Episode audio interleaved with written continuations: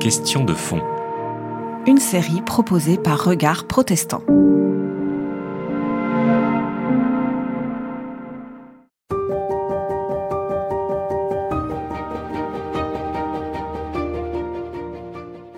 Moi, je crois qu'on est au bout d'une crise qui couve euh, depuis euh, très longtemps.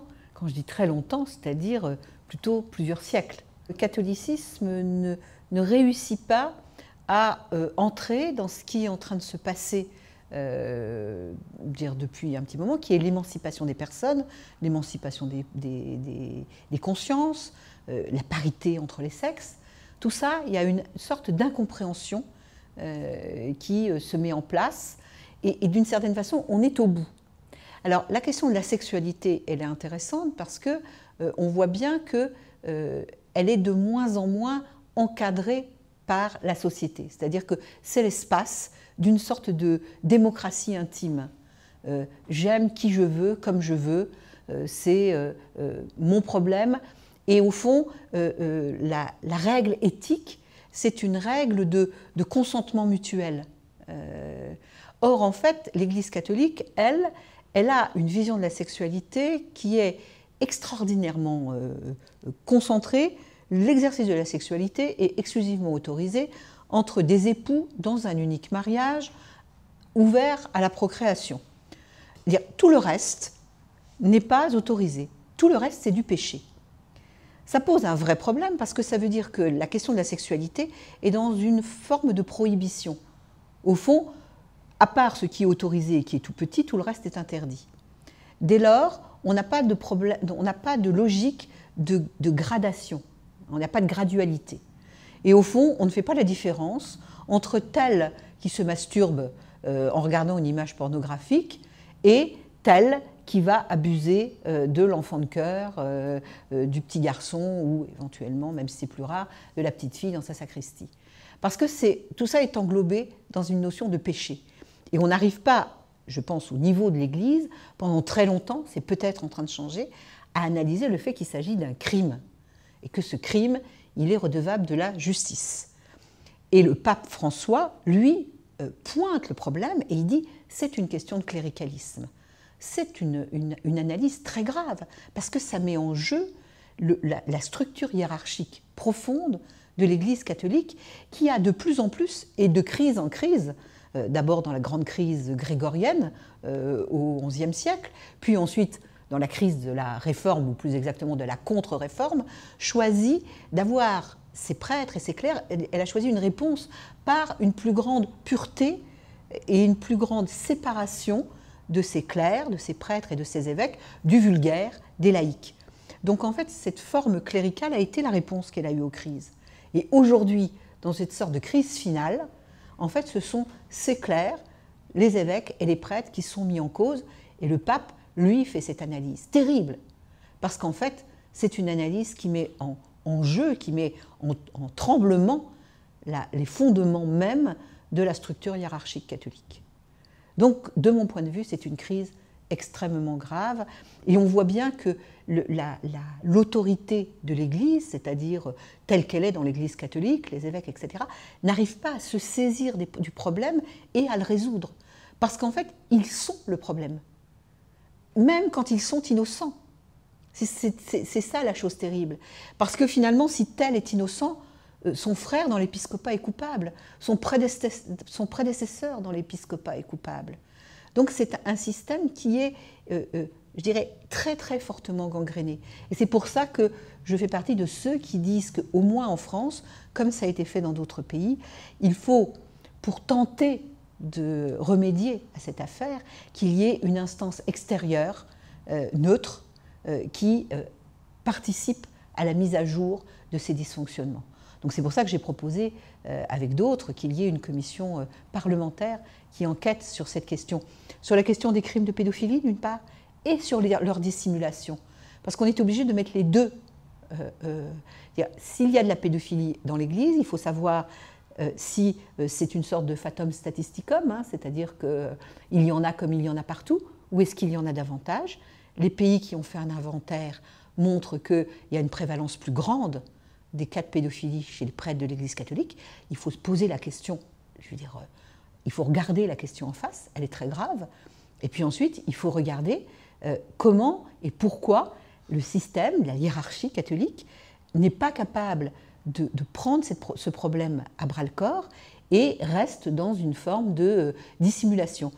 La commission que les évêques ont faite en 2016, c'est une commission dont personne n'entend parler, on ne sait pas ce qu'elle fait, elle ne rend pas de rapport, parce que finalement, cette culture du secret reste très forte. À mon sens, c'est un problème grave et qui concerne plus largement que l'Église catholique. Euh, et, même, j'ai envie de dire, chez les catholiques qui se sentent à distance de l'institution, et il y en a beaucoup, c'est la question de la crédibilité de l'Évangile qui est en jeu.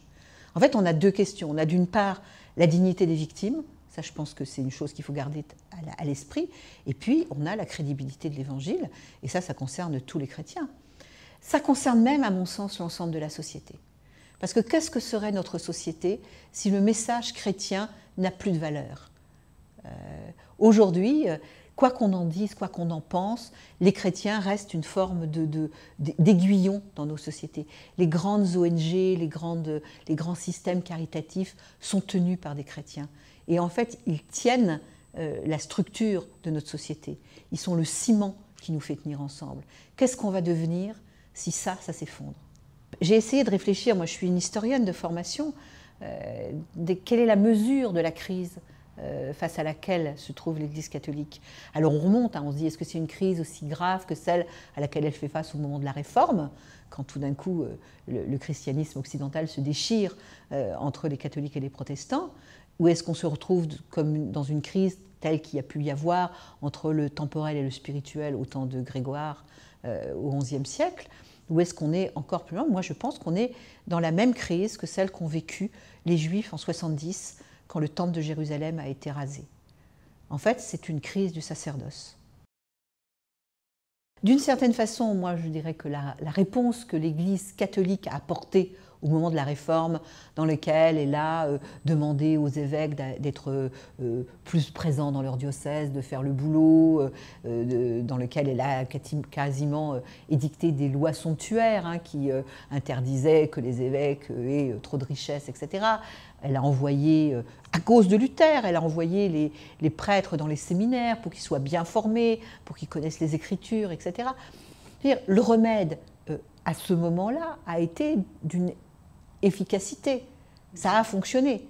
Mais aujourd'hui, nous sommes dans un temps profondément démocratique. Et comment, en fait, une structure hiérarchique aussi rigide que la, société euh, euh, ecclésiale catholique peut-elle survivre dans un monde euh, qui est de plus en plus horizontal dans lequel la voix de tout le monde compte si peu qu'il soit crédible, expert, voilà, reconnu par les siens? Euh, donc il y a une forme d'horizontalité qui fait que le monde tel qu'il est aujourd'hui est très hostile euh, à la structure même du catholicisme tel qu'il est. Bah, il faut écraser la pyramide.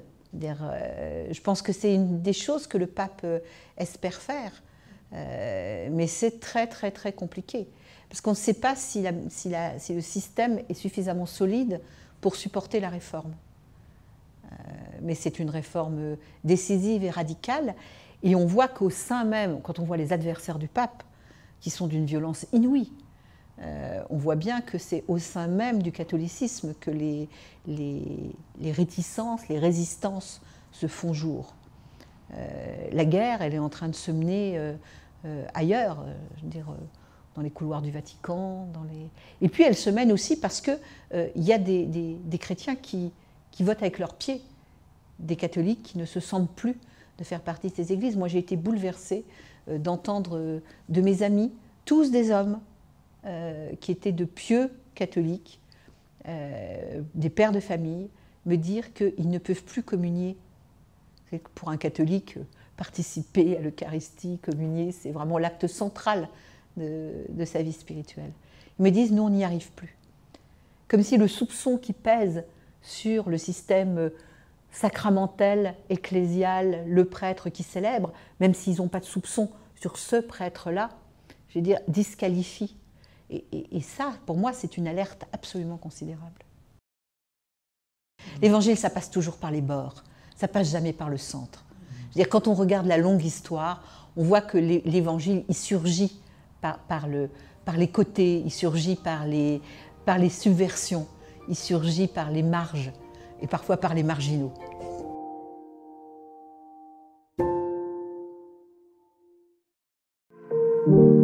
C'était Question de fond. Une série de regards protestants.